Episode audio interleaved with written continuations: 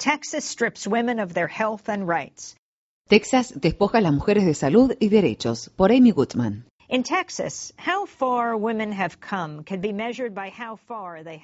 En Texas es posible medir cuánto han avanzado las mujeres en función del camino que deben recorrer.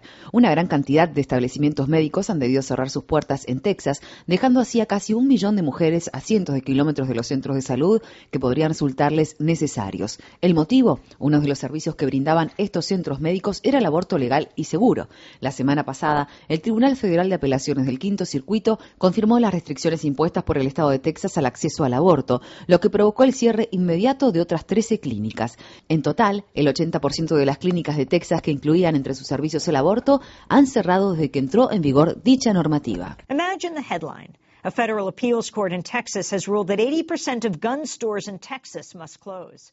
Imaginemos que un día nos encontráramos con la siguiente noticia. Un tribunal de apelaciones de Texas determinó el cierre del 80% de las armenías de Texas. Los autoproclamados patriotas de Texas se levantarían en armas, pero en el estado de la estrella solitaria no todos los derechos nacen iguales. El derecho de una mujer a elegir sobre su maternidad, su derecho a poner fin a un embarazo, su derecho a la privacidad, fueron establecidos por la Corte Suprema en 1973, hace más de 40 años, en el histórico fallo emitido en el caso Roe contra Wade. The Texas legislature, along with Governor Rick Perry and Attorney General and current Republican candidate. En 2013, el Poder Legislativo de Texas, el gobernador Rick Perry y el fiscal general y actual candidato republicano a gobernador Greg Abbott establecieron una serie de leyes que impusieron barreras al funcionamiento de las clínicas de Texas que practican abortos.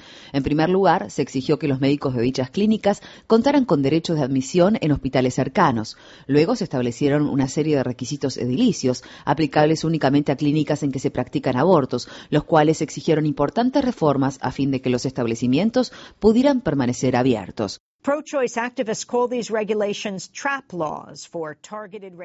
Los grupos que defienden el derecho al aborto calificaron a estas leyes de reglamentación selectiva de los centros en que se practican abortos como leyes TRAP, sigla que en inglés significa trampa. El Instituto de Investigación en torno a Asuntos de Salud Reproductiva, Guttmacher Institute, informó recientemente que 26 estados del país cuentan con leyes o políticas que regulan a los centros médicos que proveen abortos y exceden lo que resulta necesario para garantizar la seguridad de las pacientes. La totalidad de dichas normativas se aplica a las clínicas en que se practican abortos quirúrgicos. Jeffrey Hans is president and CEO of Planned Parenthood South. Jeffrey Holmes, presidente y director ejecutivo de la Organización de Planificación Familiar Planned Parenthood South Texas, me dijo. El nuestro es el centro ubicado más al sur y más al oeste en el que se puede acceder a un aborto en Texas, pero hay una buena parte de Texas que se encuentra aún más al sur y al oeste que nosotros.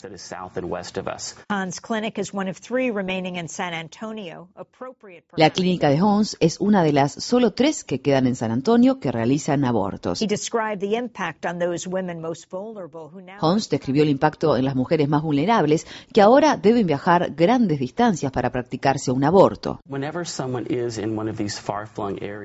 Para una mujer que se encuentra en estas zonas alejadas e intenta encontrar un centro quirúrgico, la distancia que debe recorrer, los puestos de control de inmigración que ella y su pareja deben atravesar y el miedo de atravesar estos controles de inmigración, porque puede ser que tengan o no los documentos en regla, todo ello representa una verdadera carga. Y la carga psicológica de saber que debemos abandonar nuestro hogar, nuestra familia, nuestra localidad, nuestro mundo para ir en busca de este tipo de asistencia médica tan privada e íntima, tras un proceso de toma de decisiones que resulta tan difícil, es muy grande, y ahora más sabiendo que hay que hacerlo en un lugar donde no contamos con nuestra red de apoyo para que nos contenga.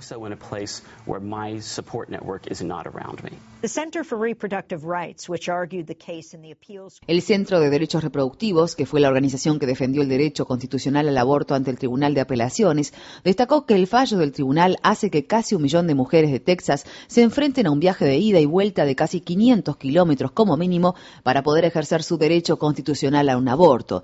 Lindsay Rodríguez, presidenta del fondo Lilith, que brinda apoyo económico y educación a mujeres que necesitan acceder a un aborto, expresó.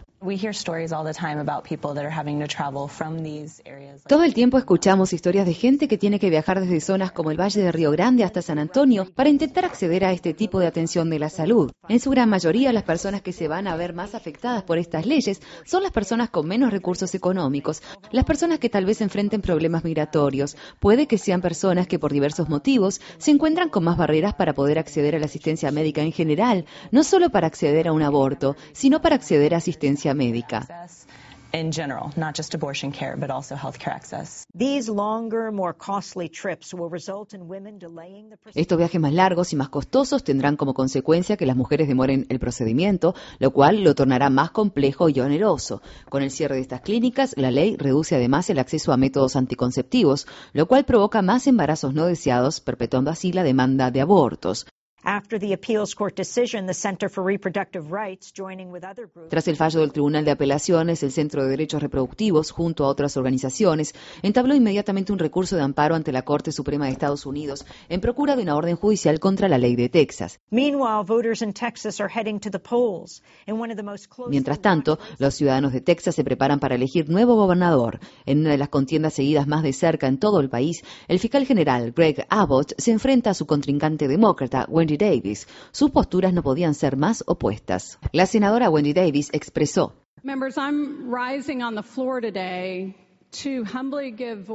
En junio de 2013, siendo senadora estatal, Davis se opuso y obstruyó esta ley de restricción del aborto durante 11 horas, demorando así su aprobación al tiempo que miles de personas se habían congregado en el recinto para brindarle su apoyo.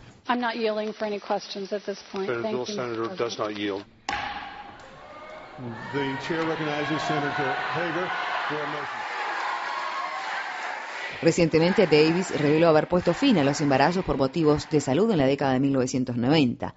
Para ella, al igual que para todas las mujeres del país, este asunto político resulta profundamente personal. Se trata de un asunto que debería unir a personas provenientes de todo el espectro político. Se trata de vernos libres de la injerencia del gobierno a la hora de tomar las decisiones más íntimas de nuestras vidas.